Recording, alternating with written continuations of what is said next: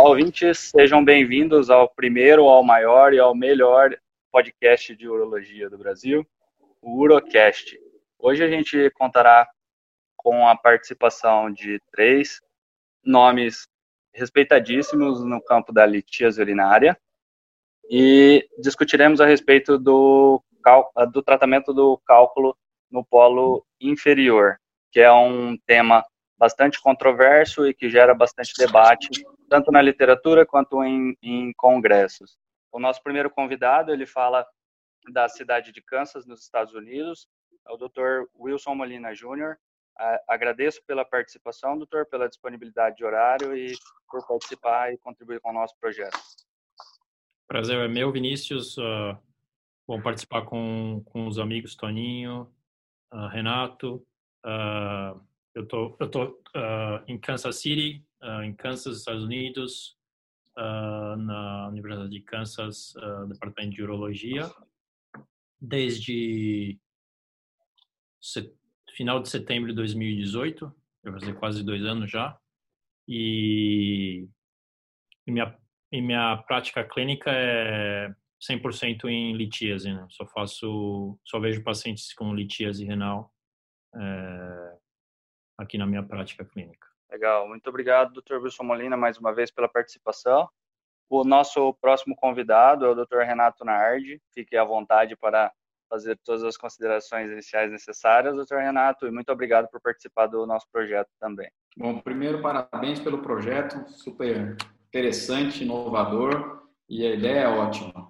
E sou aqui de Campinas, eu estou vinculado a duas universidades, a São Leopoldo Mandique, onde eu sou professor e coordenador do departamento de técnica cirúrgica e laboratórios é, de procedimentos cirúrgicos e simulação, e também estou no departamento como assistente na endurologia da Unicamp. E também eu tento focar praticamente toda a minha prática em cálculo renal, só que no, meu, no Brasil o meu o meu consultório aberto para urologia geral, mas eu tenho minha prática, minhas cirurgias todas voltadas para a endurologia. E também trabalho no, no Centro de Litripsessa Corpórea, lá da, da, do AME de Santa Bárbara do Oeste, que é vinculado ao Hospital da Unicamp. E onde lá eu faço exata 100% dos meus pacientes são cálculos renais. Então, e litripsessa corpórea principalmente, 98% dos procedimentos lá. Então, estou à disposição e é um prazer estar entre amigos aí. Ótimo, obrigado, doutor Renato.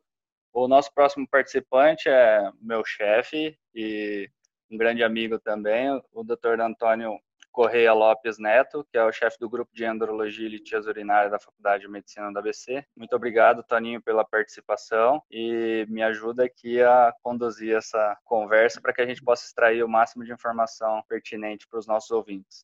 Obrigado, Vinícius. É, queria te parabenizar pelo projeto. Sei que esse projeto foi ideia sua e foi seu empenho que isso que isso virasse realidade.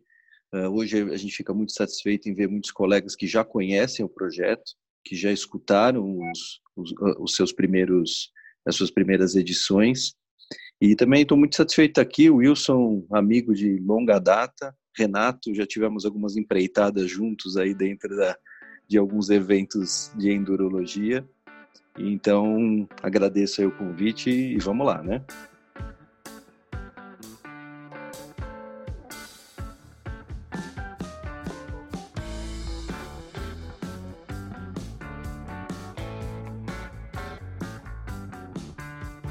Bom, vamos começar então, sem mais delongas. O nosso tema de hoje é o tratamento no, do cálculo renal no polo inferior. E eu gostaria de pedir para o Toninho começar a, a conversa a, fazendo algumas considerações iniciais do porquê esse, esse tipo de cálculo e a localização desse cálculo ele é tão pertinente e interessante e por que gera tanta controvérsia a respeito do, do seu tratamento.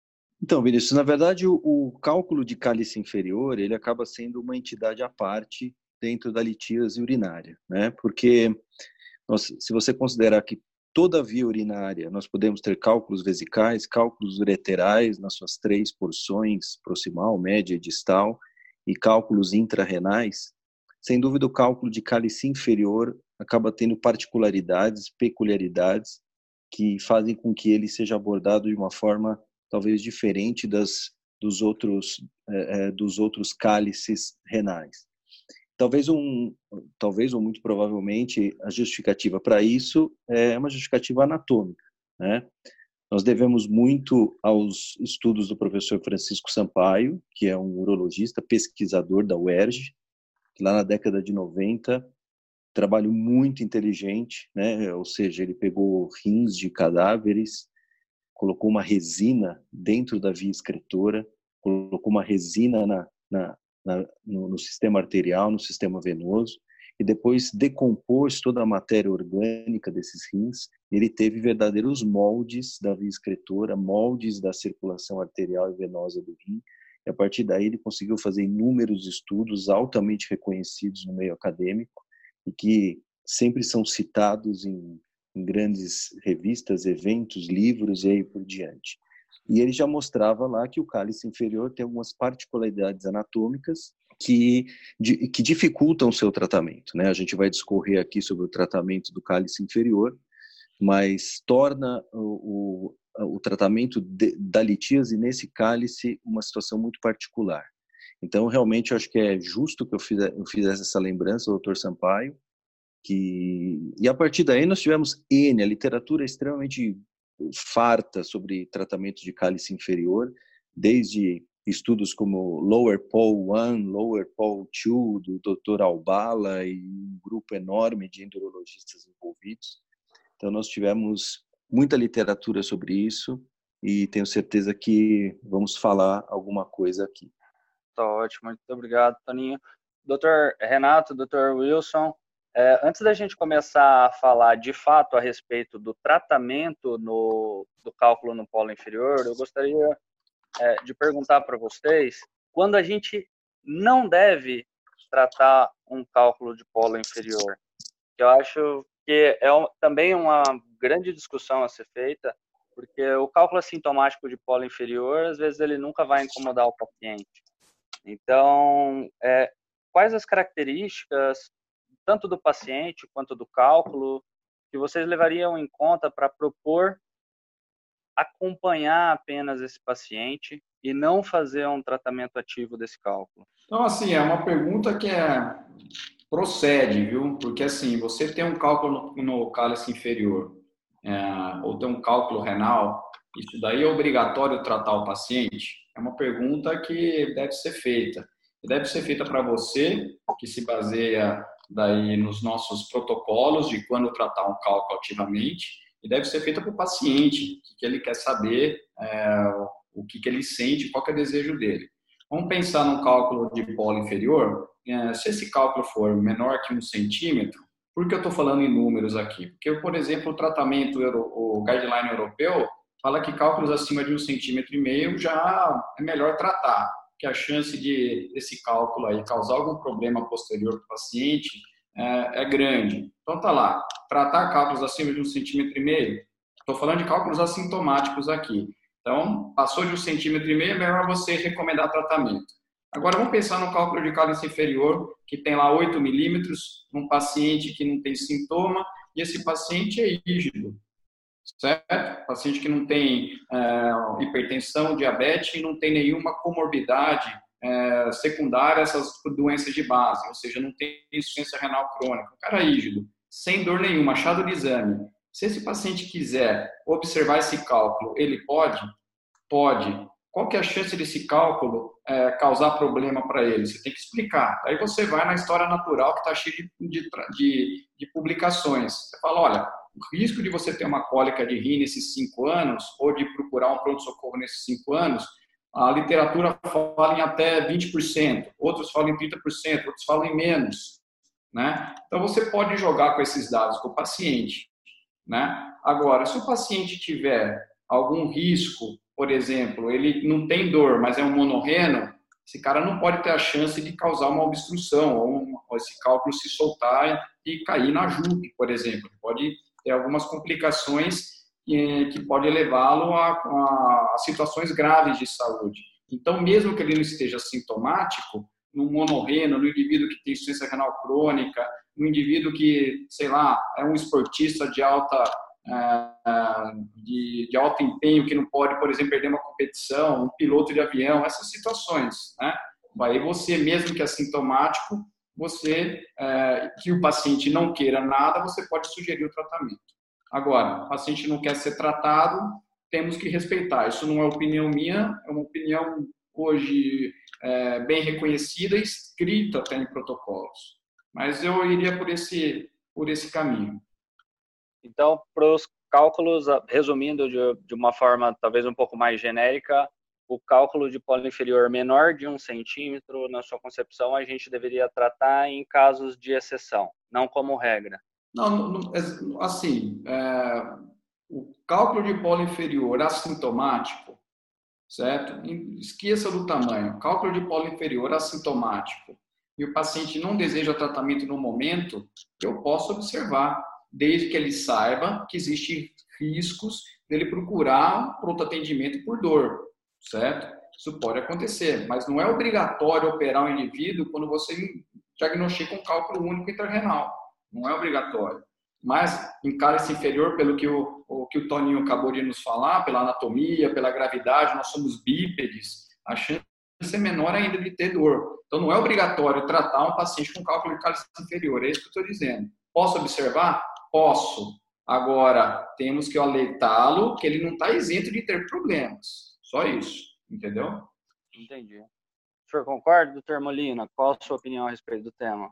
É, eu acho que hoje em dia é, a decisão de, de tratamento ela, ela, envolve muito mais o paciente uh, do que antigamente, né? Então a gente, como médico, tem que apresentar as opções terapêuticas, uh, apresentar os possíveis uh, resultados é, e evolução natural da, da, da história do, da doença, e o paciente é, escolhe o que é melhor para ele né, naquela ocasião. Né? Então, como o Renato falou, é, depende do, do, paciente, depende da profissão do paciente, depende da idade do paciente, depende de outras comorbidades que o paciente tem, etc., para tratamento de um cálculo assintomático. Eu, eu sempre cito um, um trabalho de, da história natural do cálculo e eu mais ou menos falo para o paciente que ele, ele, tem um terço de chance de o cálculo ficar do mesmo,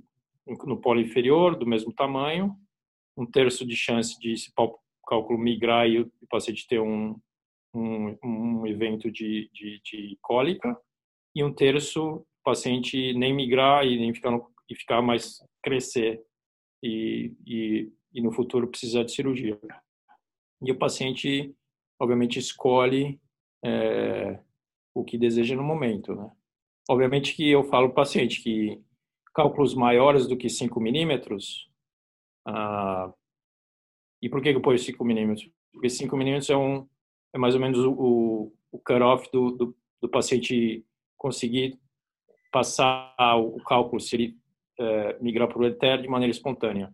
Acima de 5 milímetros fica mais difícil. Então eu uso 5 milímetros no sentido tipo, se esse, se esse cálculo migrar do polo inferior para o etéreo, tem maior chance de passar o cálculo de, do que não passar espontaneamente. Por isso que eu uso 5 milímetros. Eu ponho de 5 milímetros ou menos, eu não não é, não indico cirurgia, e entre 5 milímetros é, maior que 5 milímetros, aí eu converso com o paciente e apresento esses números de um terço, um terço, um terço, e aí eu vejo que o paciente prefere. Né? Obviamente tem muitos pacientes, como, como vocês sabem na nossa clínica uh, diária, que apresentam sintomas que, pela história clínica e pelo, pelo que o paciente conta para a gente, é, aparentemente não são decorrentes do cálculo, mas eles acham que se tratar o cálculo, melhora. É, o estudo o clássico disso é paciente com, com dor, uh, dor lombar crônica, né? que e acho que é uma coisa da, do ser humano né, de achar uma uma resposta rápida, né, uma solução rápida para um problema crônico, né? A maioria dos pacientes tem problema de obesidade ou de falta de, de atividade física, tem a dor lombar crônica e obviamente quando fazem um, um, exame de imagem qualquer, eles acham um cálculo e aí pronto, é mais fácil o paciente é, tentar tratamento do cálculo do que mudar a sua sua como a sua sua vida, né? O jeito que você utiliza termos de, de é, atividade física e de dieta, etc. Então, é mais fácil you know, culpar, entre aspas, o cálculo é, do que tentar mudar as coisas para ver se melhora a da, da dor lombar. Né? Uh, mas também tem outros casos que, que já não foi só um paciente, alguns pacientes que operei um cálculo que parecia não, não obstrutivo calicial e o paciente melhorou da dor, da dor uh, lombar. É, na verdade, uma dor um pouco mais diferente, não muito baixa, lombar um pouco mais mais alta. Então, é, realmente é, depende de paciente a paciente, mas a gente tem a obrigação de, de apresentar as, you know, as opções terapêuticas e o paciente, em conjunto com a gente, faz a, faz a escolha. Né? É, e, viu, Vinícius? E eu acho que às vezes é muito frequente a pergunta do paciente, ele olha para você às vezes e fala: se fosse no senhor, o que, que o senhor faria? Né? Às vezes é uma pergunta recorrente essa. E eu acho que o que eu levo muito em consideração é a condição social do indivíduo. Então, se é um indivíduo, por exemplo, que é, tem muitas viagens a trabalho, se ausenta muito de, de ou, ou, mora numa, numa cidade mais afastada, onde ele tem uma dificuldade maior de assistência médica.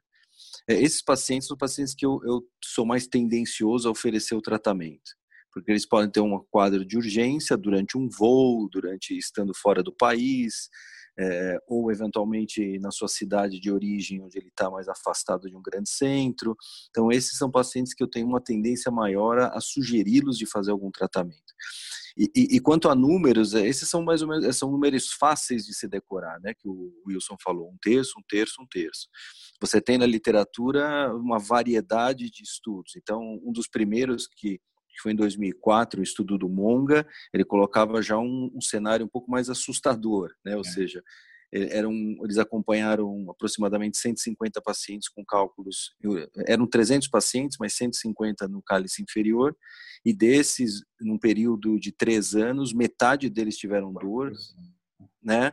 É, 60% dos cálculos cresceram e quase um terço ou 25% necessitaram de alguma intervenção. Quando você olha outros estudos, inclusive mais recentes, os números são um pouco mais baixos do que esse. Então, eu acho que essa, essa, essa porcentagem que o, que o Molina colocou, eu acho que é uma porcentagem aproximada e interessante para você dividir com o paciente esses números. Eu concordo com vocês, eu acho que o tratamento do, do cálculo no polo inferior deve ser uma conduta individualizada e de uma decisão compartilhada junto com o paciente, considerando todos esses, esses pontos que vocês levantaram.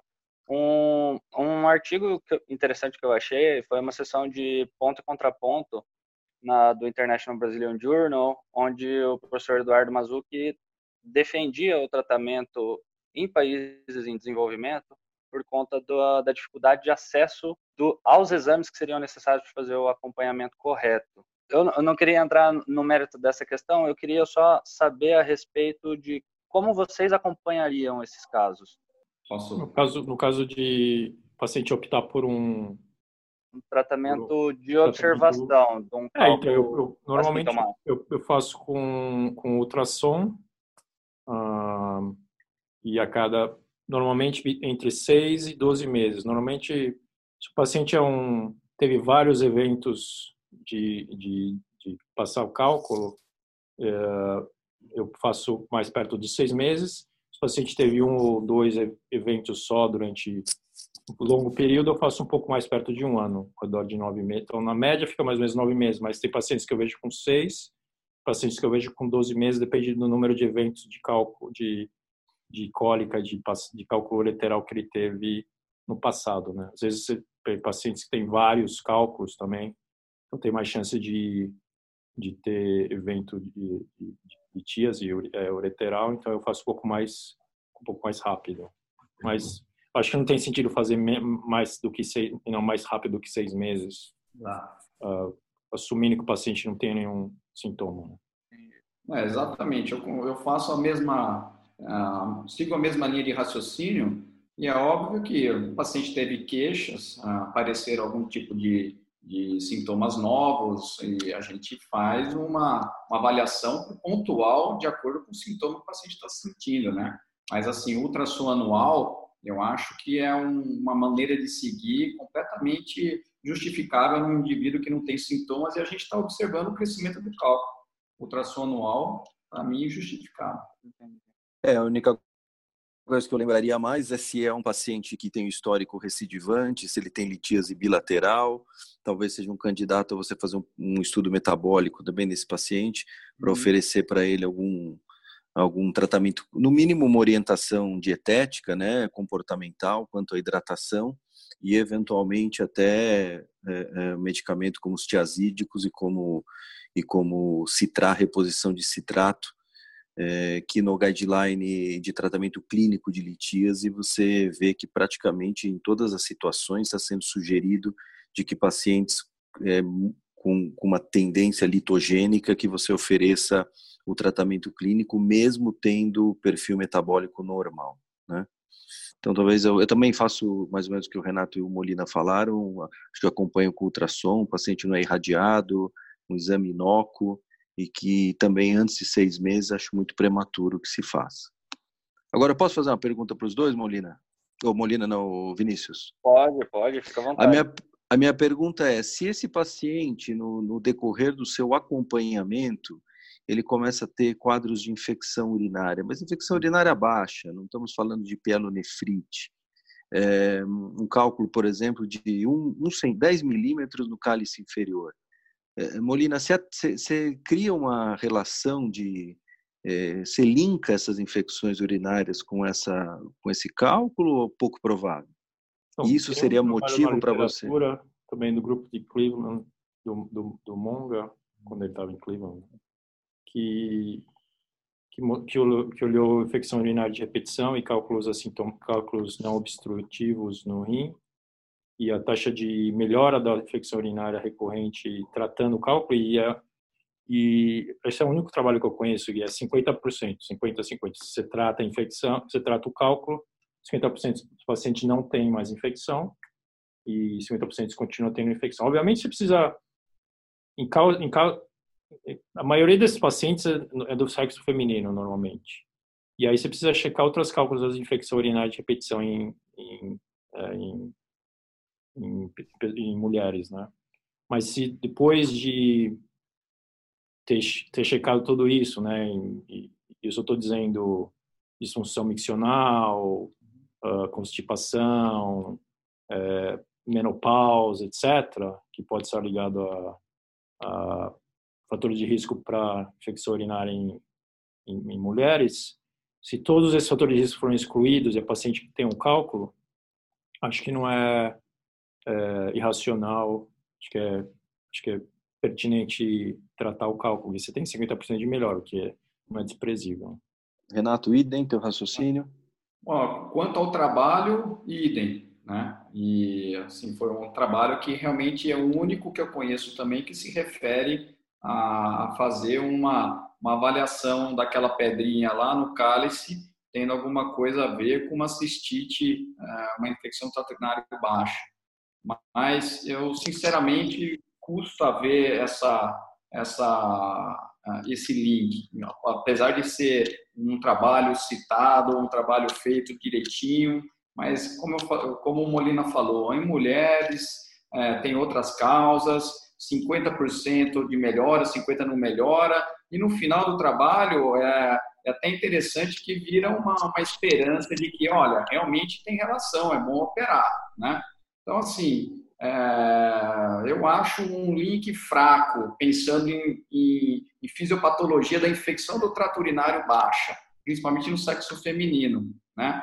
Mas é, eu não consigo, eu não tendo fazer esse link no meu, na minha prática diária, com essa evidência que tem. Eu não tendo a fazer.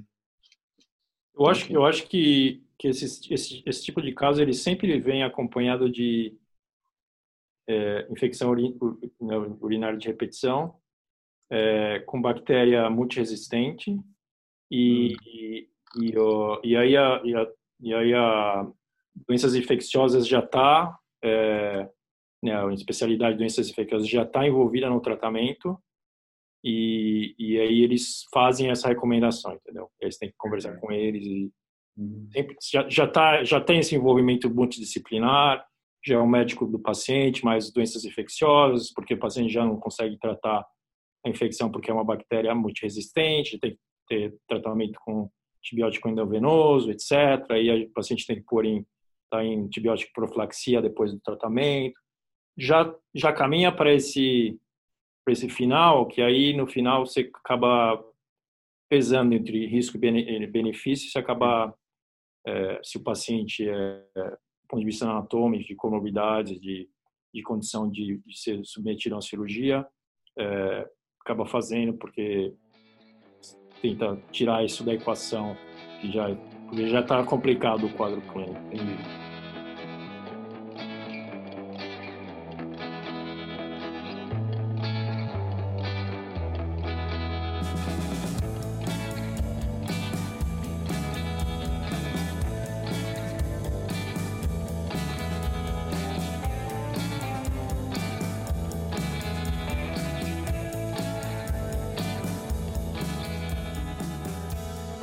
Continuando o nosso assunto, é, gostaria de focar um pouquinho mais a respeito dos cálculos entre 10 e 20 milímetros no polo inferior, onde eu acredito que haja um pouco mais de consenso de que deva ser dado um tratamento para esse cálculo nesse paciente.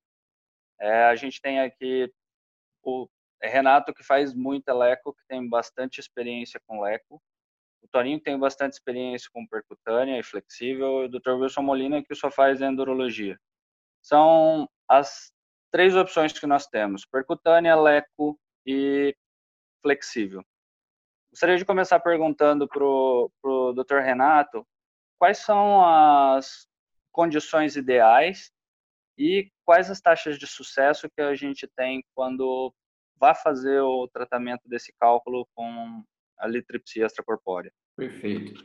A condição ideal para cálculo do trato urinário do polo inferior, do rim, é, a gente sempre tem que dar uma olhada na anatomia e ver aquela questão do ângulo infundíbulo, infundíbulo pélvico. Então, ângulos muito fechados, muito, muito agudos em relação ao ureterno, eixo da pelve e aonde sai o, o cálice inferior, é óbvio que são que mais desafiadores para que um fragmento do cálculo que eu quebrei na litripsia escale esse ângulo, suba na pelve e caia no rim.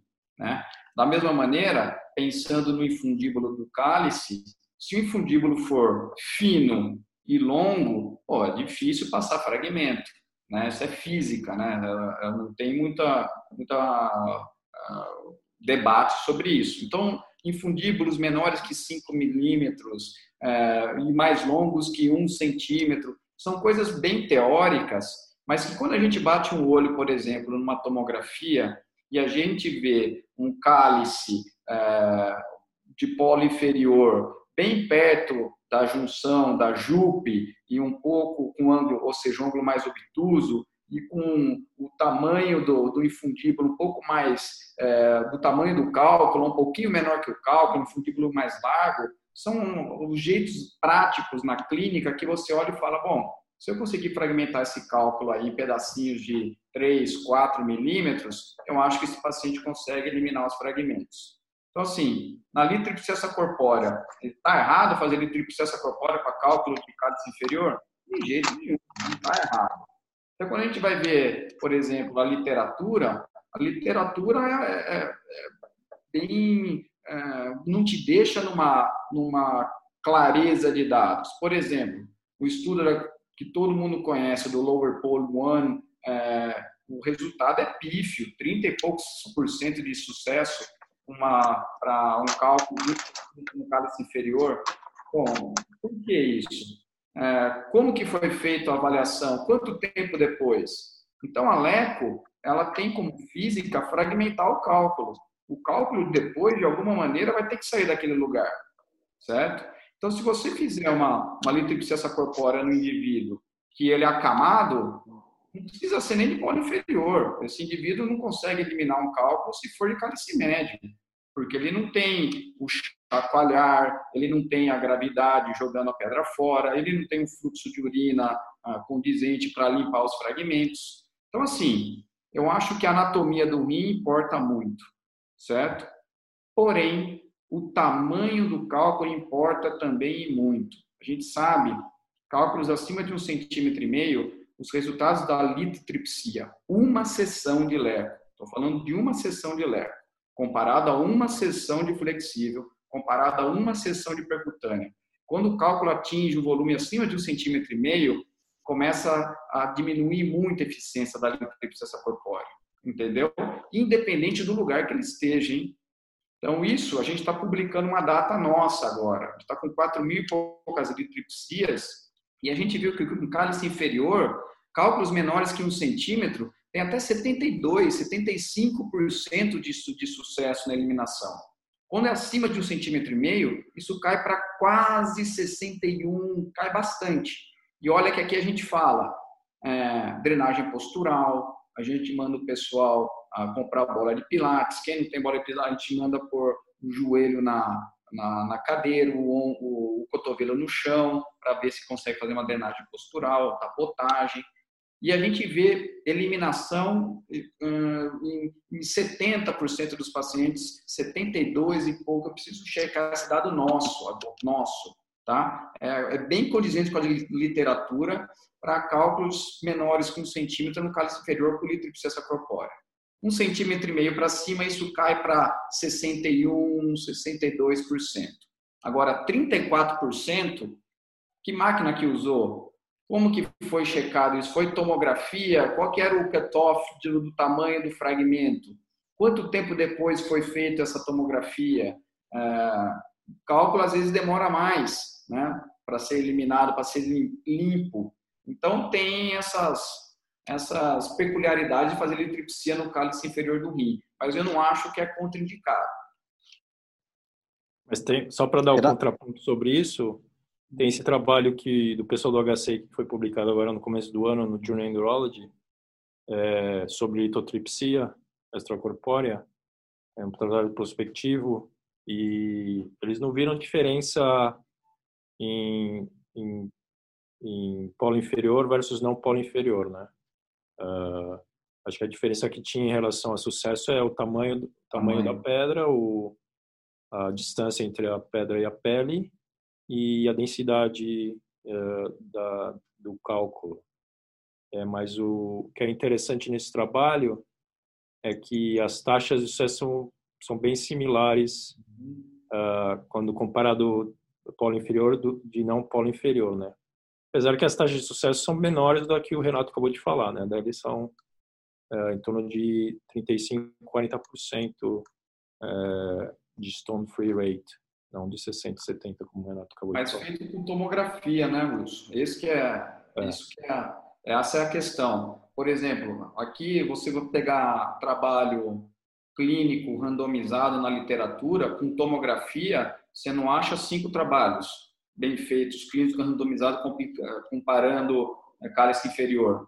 O resto é tudo é, com menos de 4 milímetros, não, não falou se fez ultrassom, raio-x, então, quando você usa tomografia, os resultados, até para percutânea, até para, desculpe, flexível, caem bastante, né? É, o trabalho da, o trabalho da PegPure agora, ultimamente com tomografia pós-operatória e telescopia, dá também 50% é, de, de stone free rate. Né? Depende muito do, do, do que você chama de stone free rate e também exatamente. qual é o tipo de, de segmento, né? Se é tomografia ou não. É, na verdade, Renato, você que é uma pessoa que faz bastante leco e a gente sabe que você faz, você gosta do método e você faz com qualidade, seguindo todos os parâmetros que, que são sugeridos para melhor resultado.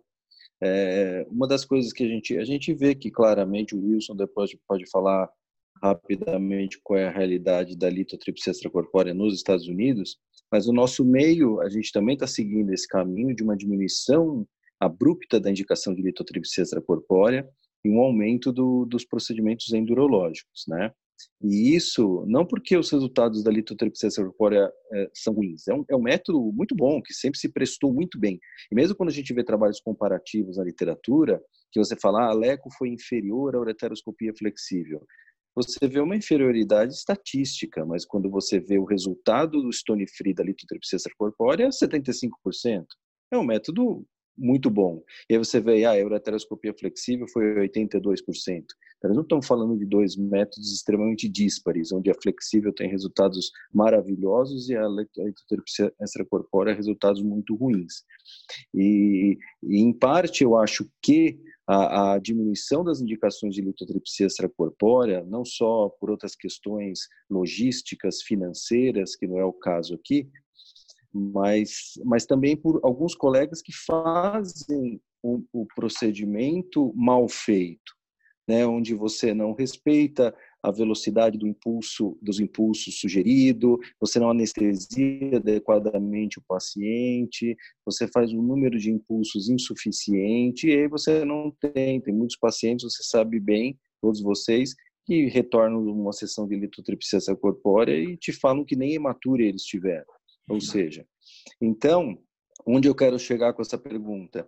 É, a gente tem alguns trabalhos, onde trabalhos de cinco anos atrás, inclusive um, um pesquisei um indiano e um italiano randomizados, que mostraram que você fazer a sessão em Trendelenburg para cálculos de cálice inferior e alguns deles até você fazer diurese forçada, você tem resultados superiores estatisticamente significantes.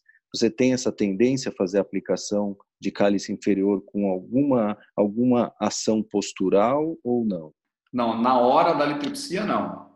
Mas eu faço é. imediatamente depois que eu faço a litripsia, por, por assim, isso daí é, é, é uma coisa intuitiva, tá? Mas imediatamente após, eu deixo o paciente Trendelenburgo na, na, na, recuperação anestésica. Eu faço todos os meus pacientes com, com Propofol. Eu faço, eles dormem, tá? Então, eles fazem uma sedação venosa e, assim, a, a taxa de sucesso depois que o anestesista começou a entrar lá deu uma guinou para cima. Então, realmente é obrigatório uma boa analgesia. Se tiver uma sedação para o paciente, melhor ainda.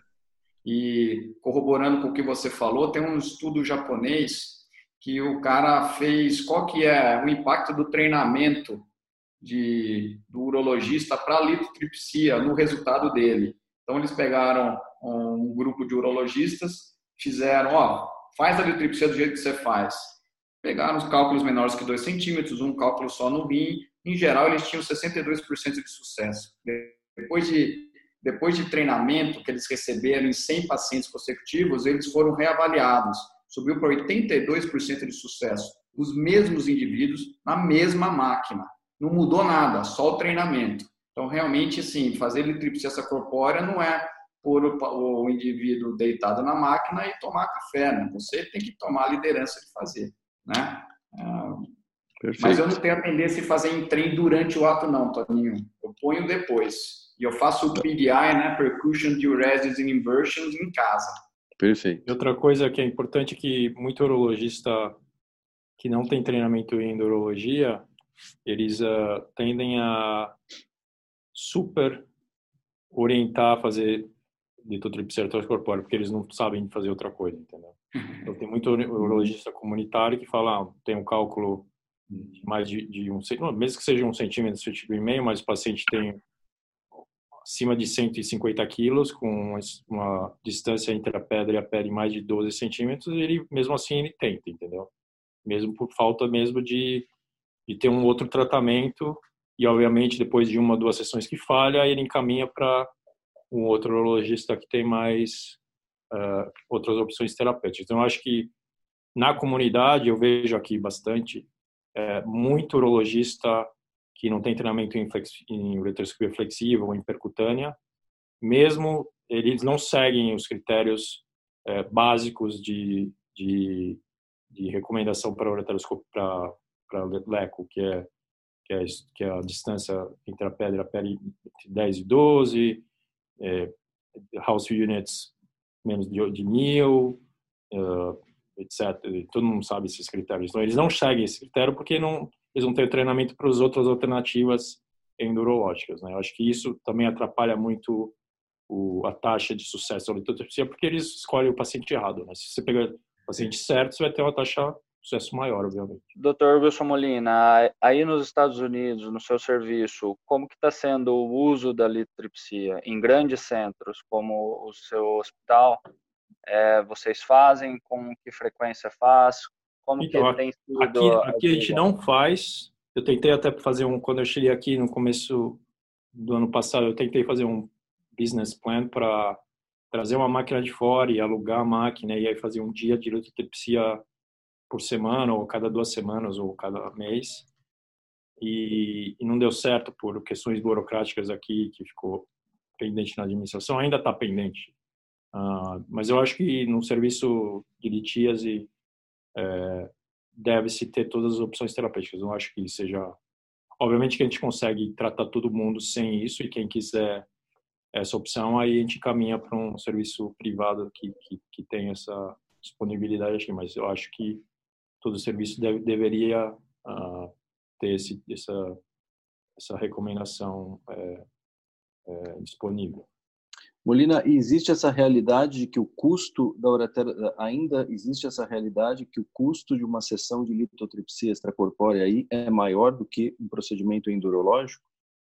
Não sei dizer isso é maior, Tony. Eu sei que ele, ele tinha um, um reembolso grande para o profissional, tanto para o médico quanto para o hospital para a clínica. E acho que isso era um, uma das coisas que, que ficava atrativo é, a indica, indicação da cirurgia, né, da litotripsia extracorpórea.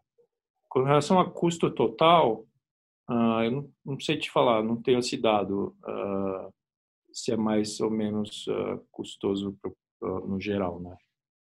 É porque durante um tempo nós tínhamos essa informação no Brasil que aqui no Brasil era mais mais custoso um procedimento endurológico, principalmente devido a todos os os materiais consignados que são utilizados em relação a uma sessão de litotripsia extracorpórea. E, e, que em contrapartida nos Estados Unidos esse padrão seria diferente que o eu acho o, eu acho que era mais em relação ao reembolso ao quanto que o o médico e o hospital receberiam pela litotripsia do ponto de vista financeiro mais rentável, tinha menos custo e mais reembolso, entendeu? Então, por isso que era. Mas isso também está mudando, está diminuindo é, o reembolso da litotripsia extracorpórea.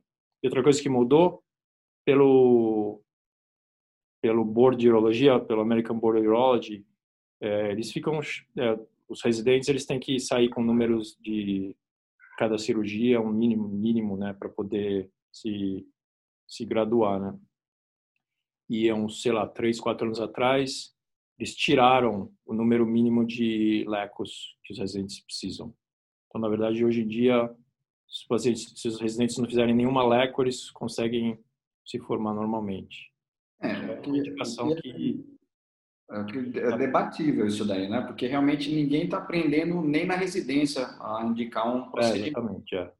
Então isso daí estou dizendo é... que aconteceu, não estou dizendo que eu sou a favor ou contra, estou dizendo que três, quatro anos atrás, acho, eles tinham que ter pelo menos, acho que 10 ou 20 participações em LECOS uhum. para poder se formar e hoje em dia não tem mais essa necessidade. Tem muitos centros que ainda mandam os residentes e tudo, por questão de treinamento, mas isso não é uma recomendação, é, não é uma coisa que é mandatória. Isso já mudou.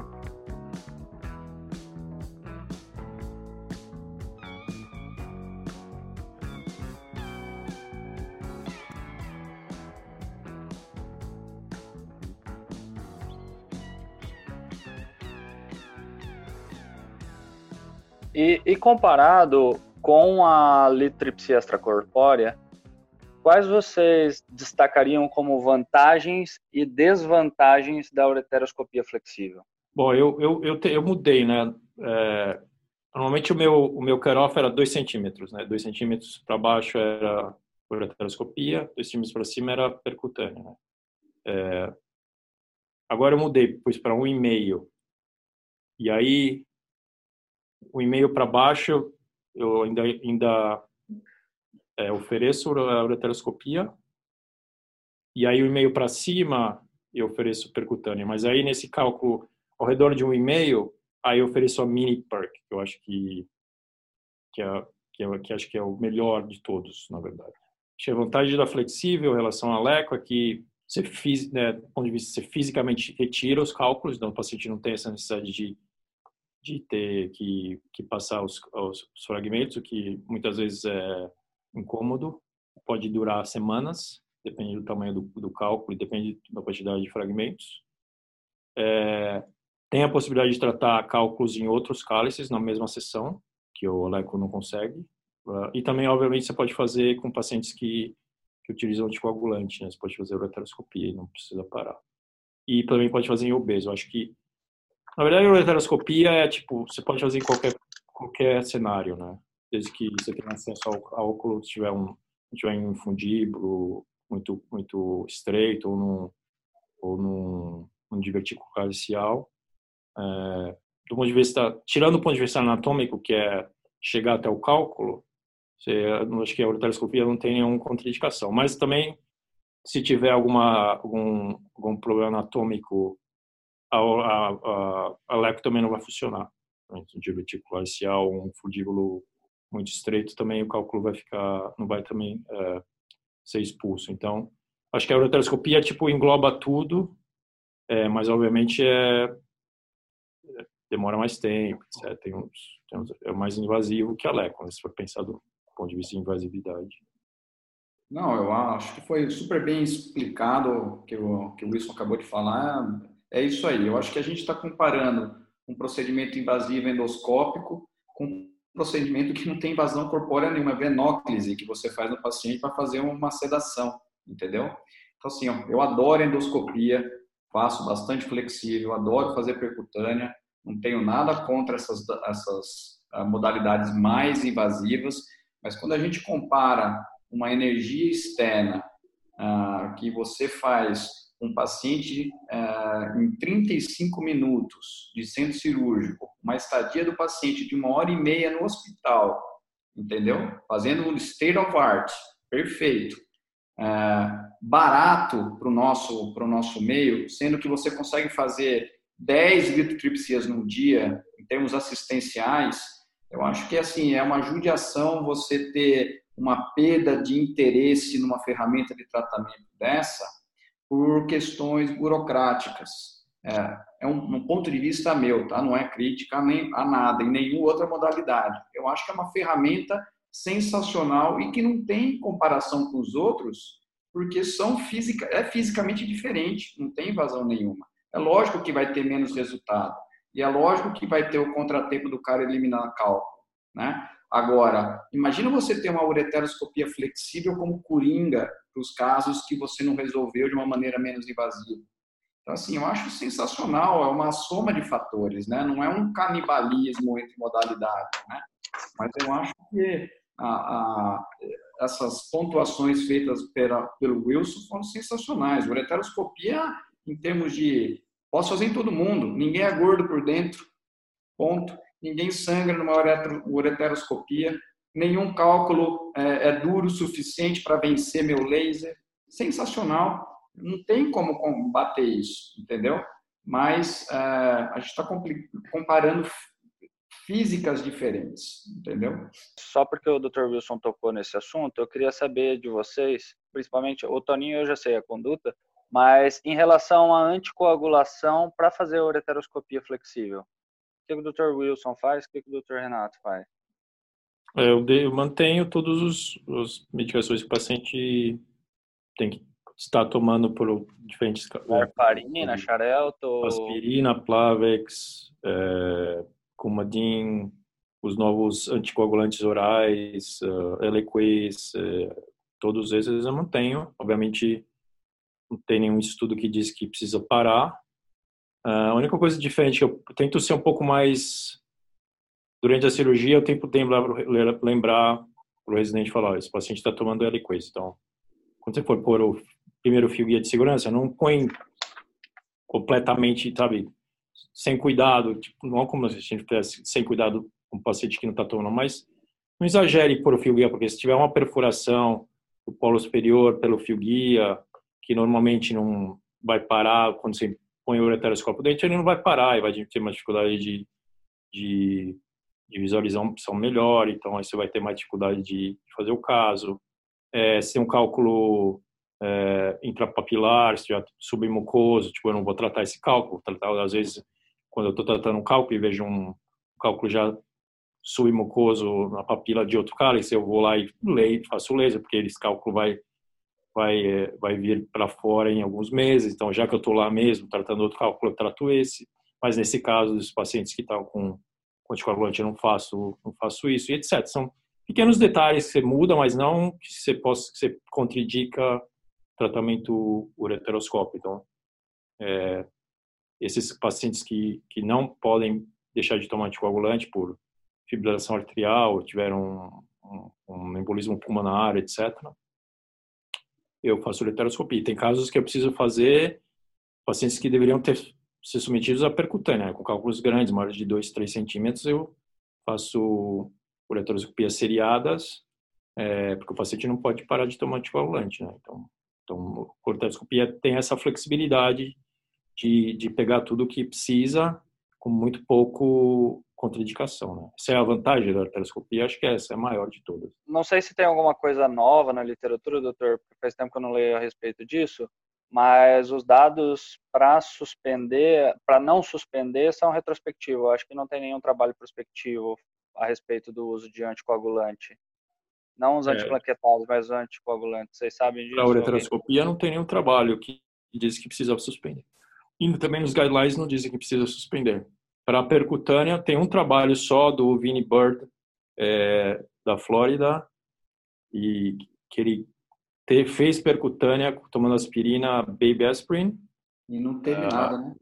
É, que não teve diferença de sangramento, mas, mas o resto de Plavix, etc., você precisa, você precisa parar para poder indicar percutânea. Então, tem muito paciente que eu tenho aqui que, que não dá para parar o, o anticoagulante. É, esse, esse estudo da aspirina em percutânea é um estudo único com um N muito pequeno de pacientes, se não me engano, 17 pacientes em cada grupo, ou seja, é uma informação, mas não, não me faz mudar a conduta de para percutânea suspender anticoagulação, suspender aspirina ou fazer ponte se necessário for, mas hum, concordo. Você trabalha com uma aspirina 80 miligramas, né? Aspirina infantil, né? Muito pouquinho. É, é talvez, talvez até para aspirina infantil, talvez até mantenha. Mas também quem está tomando aspirina infantil, acho que tem a chance de ter algum né? cardiovascular é, deve ser tão baixa que se, eu, ah. se, se, parar não vai fazer diferença. É profilático é. só, né? Profilaxia primária, talvez. E, doutor Renato, faz alguma coisa diferente a respeito? A ureteroscopia você faz com anticoagulação vigente, suspende, faz ponte? Qual que é a sua conduta? Olha, eu sempre que possível, é, eu mando, eu pergunto para o cardiologista, que geralmente é o indivíduo que está uh, liderando essa anticoagulação por questões ali de, vamos supor, estentes novos, a possibilidade de fazer ponte, viu? Mesmo para a ureteroscopia flexível. Eu sempre pergunto, é, se não houver a possibilidade, devido ser recente, devido aí eu eu acredito na literatura como fundamento e tenho cuidado de indicar cirurgia e não tentar não sangrar, né? Uh, não causar nenhum dano ureteral. Mas, assim, sinceramente, eu tento sempre fazer pontes em indivíduos que estão usando anticoagulante. Eu sei que tem dados científicos aí mostrando que é seguro, não tem, não tem diferenças estatísticas em termos de sangramento, nos grupos com e sem, mas enfim, uh, eu acho que às vezes, se é possível fazer ponte, eu faço com ponte com heparina, eu fico mais tranquilo.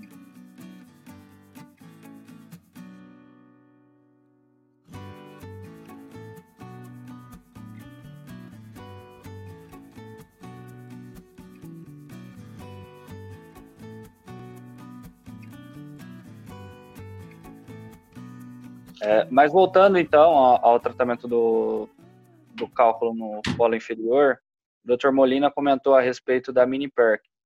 É, a miniaturização do, dos instrumentos tem sido cada vez mais eficiente, né? A gente tem a mini perc, tem a micro perc, a waltzing needle. Então, gostaria que vocês comentassem a respeito dessa modalidade terapêutica para o tratamento do, do cálculo no polo inferior.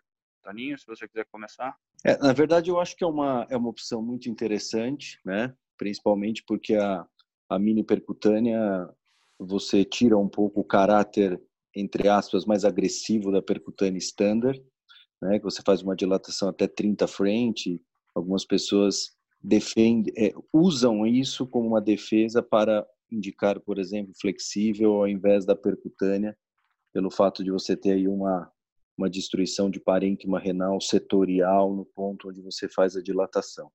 E se você faz uma mini PERC, quando você vai dilatar no máximo até 19 frente, habitualmente, então você causa menos, menos dano ao parênquima renal.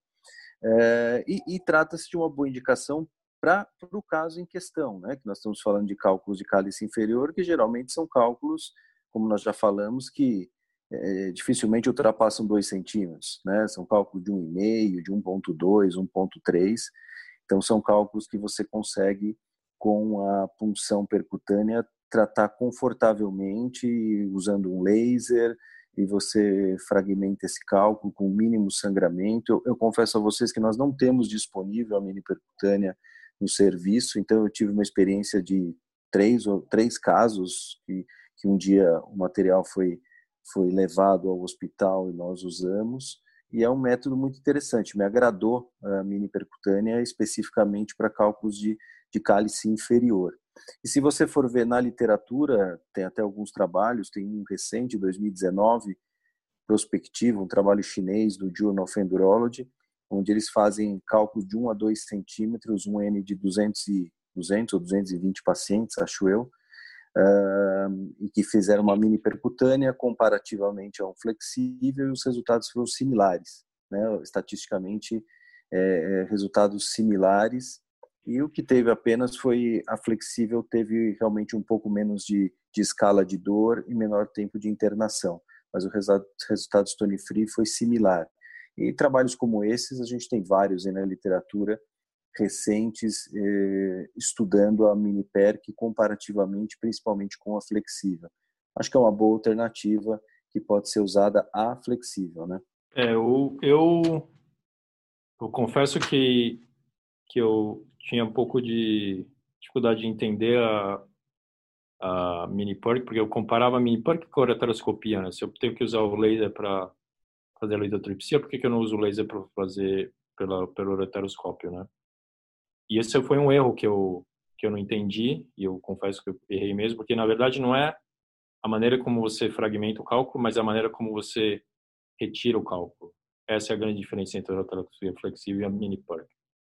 É, você consegue fragmentar cálculos com o flexível da mesma maneira que você consegue com, com a mini PERC, mas a, a retirada do cálculo, a saída do cálculo do do rim é completamente diferente. E essa é a grande diferença entre uma e a outra. E eu só consegui entender isso quando eu comecei a fazer MIPA. Tipo, é, é, é água para o vinho. A diferença é, é brutal. É, e por isso que eu me apaixonei pela MIPA, que agora, para cálculos perto de um centímetro e meio, é, mesmo que isso seja é, do polo inferior, eu prefiro fazer mini que é muito mais fácil, muito mais rápido chance de stone free é muito maior. É, é, eu acho que abaixo entre 1 um e 1 um centímetro, 1 um e 1 um, um e meio, é, dependendo do volume do, do, do, cálculo, acho que até a ureteroscopia ainda ainda vai bem, mas acima de 1,5 mini perk eu acho que é bem melhor. Porque é o limite superior, Will? Oi. Seu limite superior para mini perk? É boa pergunta. Eu acho que Aí depende, aí depende do depende do, da posição do cálculo e depende do, do laser, mais do que da, da, hum. da mini park em si. Eu, eu fiz com o Túlio Fiber um cálculo de 3 centímetros. Foi menos de uma hora. Foi excelente. Na verdade, até tem aqui na UA News de abril, abril 2020. Dá para ver? Dá, dá para ver, tranquilo. Primeira página. Gutierrez, dá pra ver. Perfeito. Perk, tá vendo? Falando sobre Perk, que é o futuro da cirurgia percutânea. É interessante esse artigo aqui. É, eu acho que é o futuro. Eu acho que, e inclusive para os países em desenvolvimento como o Brasil, é, se você adquire esse kit, ele te dá o, a bainha, ele te dá o dilatador, dilatador. E, e, ele te dá a, a, a ótica. Então, você gasta, sei lá, tudo bem que você vai investir, sei lá, 10 mil, 7, 10 mil dólares, sei lá quanto que é, mas é uma coisa que é permanente, é como se investisse num cistoscópio é, é, rígido, um kit de cistoscopia rígida, não vai quebrar como flexível, etc. E aí você não tem o, custo, o custo dos dilatadores, da bainha e tudo. Eu acho que é bem interessante pro por isso eu acho que até é bem é, popular na Índia, né? É, porque tem diminuiu muito o custo de descartável, né? E então por isso eu me apaixonei. Aquele Principalmente se você fizer ainda em, em supino, ainda, ainda, ainda melhor ainda, porque o, os fragmentos, eles, por gravidade, eles vão saindo pela bainha, você não precisa nem fazer aquela, aquele vortex, né? Na verdade, o vortex é, é facilitado pela posição supine. Se você fizer prone, o vortex ainda funciona, mas você precisa fazer direitinho até a saída da, do, da, da bainha para ele vir, entendeu? Se você fizer, se você deixar, eh, se fizer muito rápido, ele volta porque ele tá, está contra a gravidade. Mas em posição supina é espetacular. Ele, você vai drenando, ele vai saindo, né? Outra coisa que Como talvez é interessante também de fazer, se você puser um catéter ureteral retrógrado, e aí você pode irrigar por baixo, rolando é, por baixo, indo saindo em direção à, à, à bainha é, a OnePlats, né? Não, na verdade nem a OnePlats nem a Bain, é o, bom, vocês entenderam. É, e ainda e aí a drenagem dos fragmentos é ainda maior. Então, pouquíssimas vezes eu eu, eu usei basket para para pegar os fragmentos. Todos eles saem espontaneamente. Isso é, para mim isso é a melhor coisa. Tem pinça, né, doutor? Também tem pinça tridente que você tem pode pinça usar. Aí, né? Se eu te falar que eu usei uma duas vezes no máximo, é, não estaria mentindo. É, não precisa. Essa é a grande diferença, porque o retrovisor flexível é ótimo, mas depois que você fragmenta, você passar o basket e retirando fragmento, você sabe que é, custa muito tempo e é. E, bom, a gente sabe todos os problemas disso. Então você acaba no final não fazendo o que você tem que fazer. Na, na, na mini perk não tem isso. É, ele vai saindo, o fragmento vai saindo espontaneamente. Essa é a grande diferença, eu acho. A respeito dessa técnica que o senhor falou, o Vortex, queria que o senhor falasse um pouquinho mais a respeito disso, doutor. Basicamente é, é como é como imagina quando você está fazendo um cálculo dentro da bexiga, que você põe o cistoscópio, aí você tira, aí você deixa a bainha, a camisa na ponta do, do cálculo, aí você tira a, a, o, o, cistos, o cistoscópio, e aí o fluxo de urina ou de soro traz o cálculo de bexiga para fora, né? É a mesma coisa. Você põe a bainha é, onde está o, o, é, o, cálculo e aí você tira a câmera, o, o cálculo vai seguir, vai volta junto com, com, com, com o nefroscópio. É o mesmo mesmo princípio. Mesmo sem utilizar aspiração. Sem não, sem aspiração. Ele, ele vai por ele só vai ele vai seguindo, drenando junto com o, o nefroscópio. É ótimo. E outra coisa que eu aprendi também é para você ter maior mobilidade da bainha, é, é melhor você, ter, você não ter o fio guia, hum. seu fio guia de trabalho não, seja o mesmo fio guia de segurança, entendeu? Fica para fora em toda a bainha, né? É, então eu ponho um fio guia, isso eu aprendi depois, de, óbvio, de, de errar, né? Então a gente aprende depois errando, né? Você põe um fio guia, aí você põe o segundo fio guia, e aí você passa a bainha pelo segundo fio guia, aí você pode deixar no começo, mas depois de um tempo você tira esse fio guia, porque aí você tem mais mobilidade na bainha para ir para outros lugares. Porque se você deixa o fio guia, principalmente quando vai quando desce por Eter, a bainha fica meio que apontada para Jupe. E aí quando você quer mudar para outros ângulos, indo em direção ao polo superior ou em direção ao polo inferior mais, é, a, o, o, fio guia ele te, te atrapalha. Então, tem coisa interessante é tirar o fio guia da, de dentro da bainha. Então, deixar o fio de segurança fora da bainha. Então, quando o senhor vai dilatar, o senhor funciona, passa um fio guia, aí começa a dilatar. Com o fio guia, por exemplo, já para o ureter, vamos supor. Mas aí o segundo, fio guia, senhor passa dentro desse dilatador?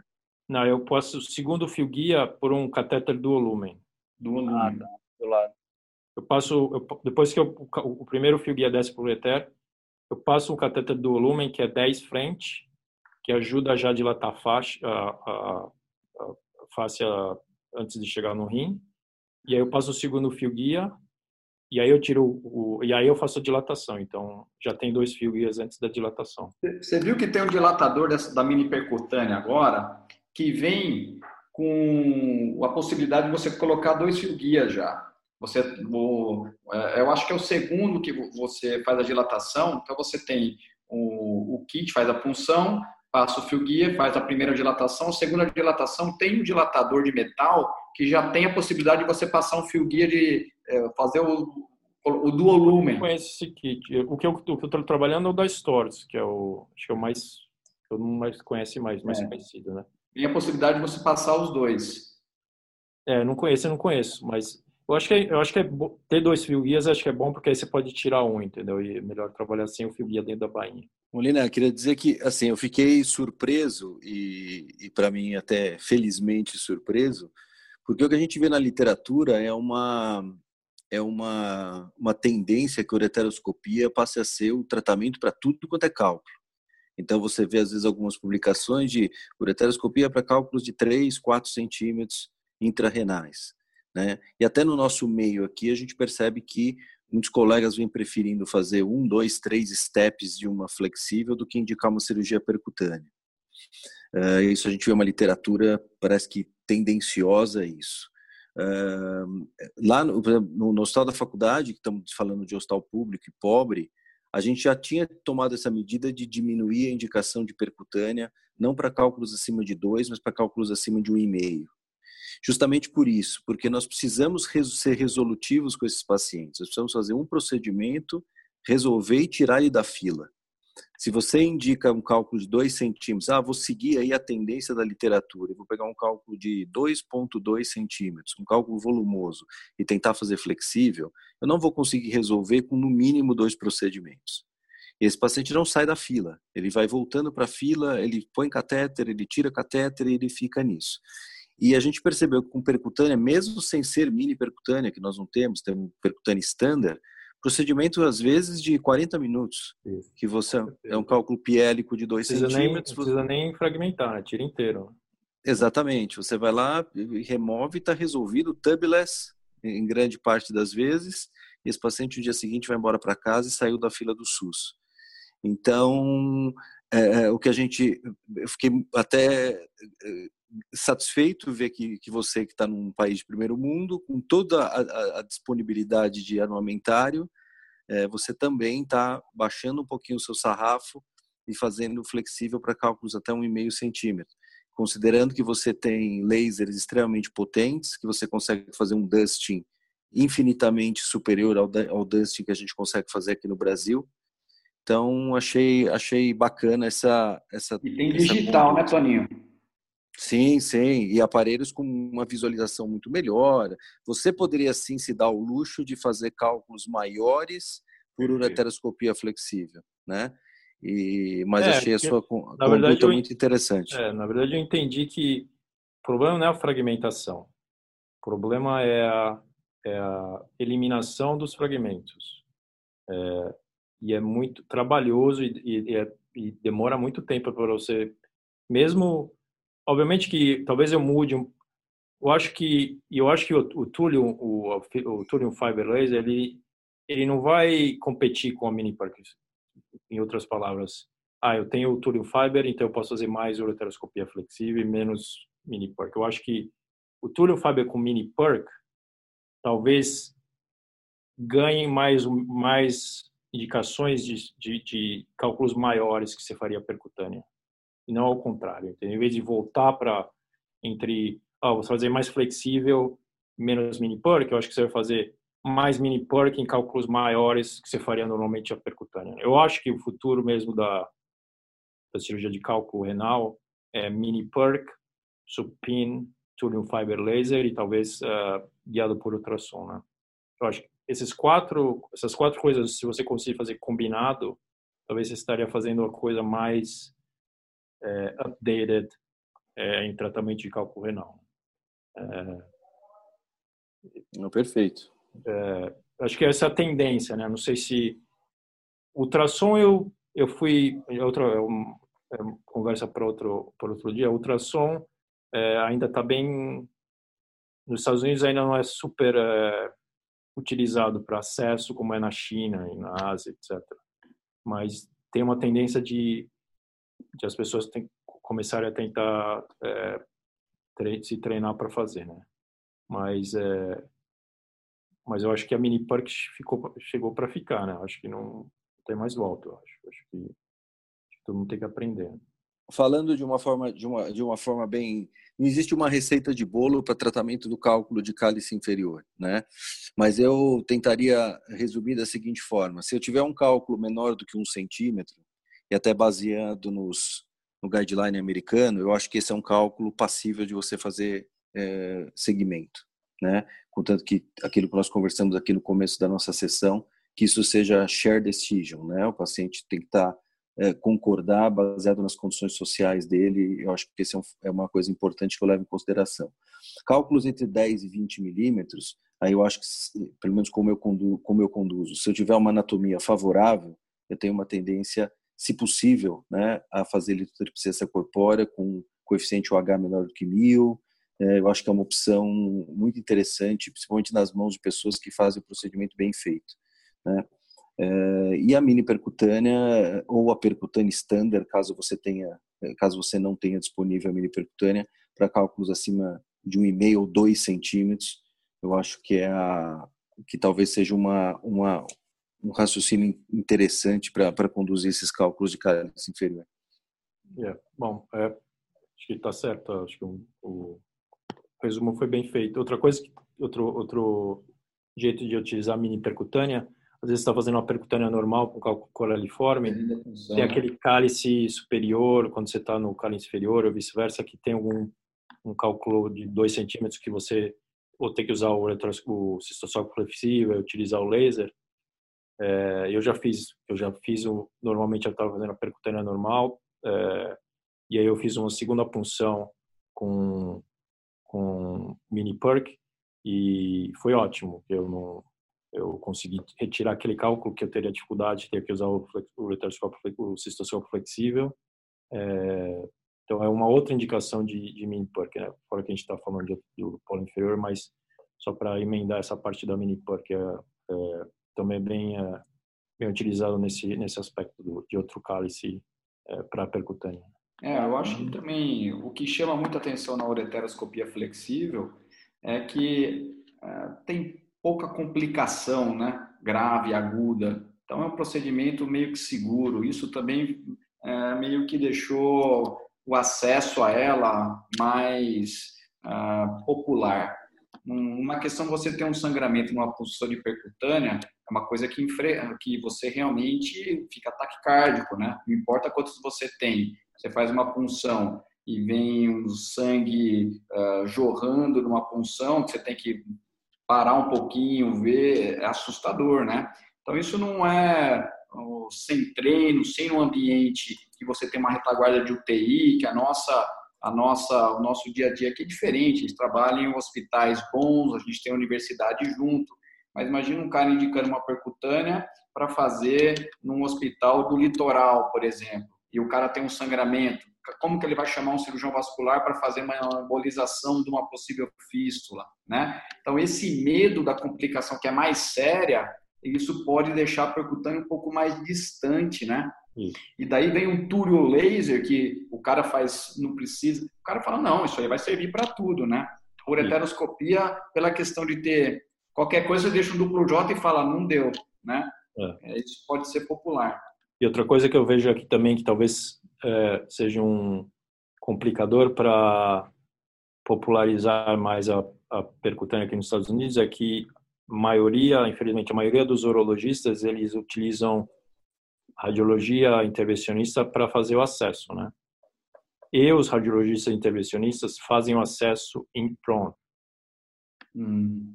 Ou seja, para você fazer cirurgia percutânea em supine com acesso prévio em prone, não dá certo, porque os ângulos são diferentes. Perfeito. Você bate na mesa com o, nefroscópio, etc. Então, o ângulo de ataque para quem quando você está fazendo a sua, o seu acesso em supino é diferente do ângulo de ataque do quando você está fazendo seu acesso em prono. Ele é mais o, o, se você pegar o ângulo da coluna, se pegar a coluna como o eixo central e, e medir o ângulo de ataque do rim em prono, você vê que ele é mais agudo comparado com o de supino, né, que é mais lateral, mais obtuso. Mas como a maioria dos, dos, dos urologistas Estados Unidos tem, não fazem o acesso próprio, fazem acesso pelo acesso feito previamente pelo, pelo radiologista, que por sua vez faz o acesso em PRON, então eles acabam tendendo a fazer a cirurgia em PRON. E fazendo a cirurgia em PRON, para fazer a mini percutânea, aquela para aquele o, o vórtex e a retirada dos fragmentos não é tão boa quanto em supino. Então talvez seja isso um complicador para popularizar a mini percutânea por aqui. Agora, para quem faz acesso, quem faz seu próprio acesso e supino, aí tu não vai aí não vai vai vai, vai, vai gostar muito.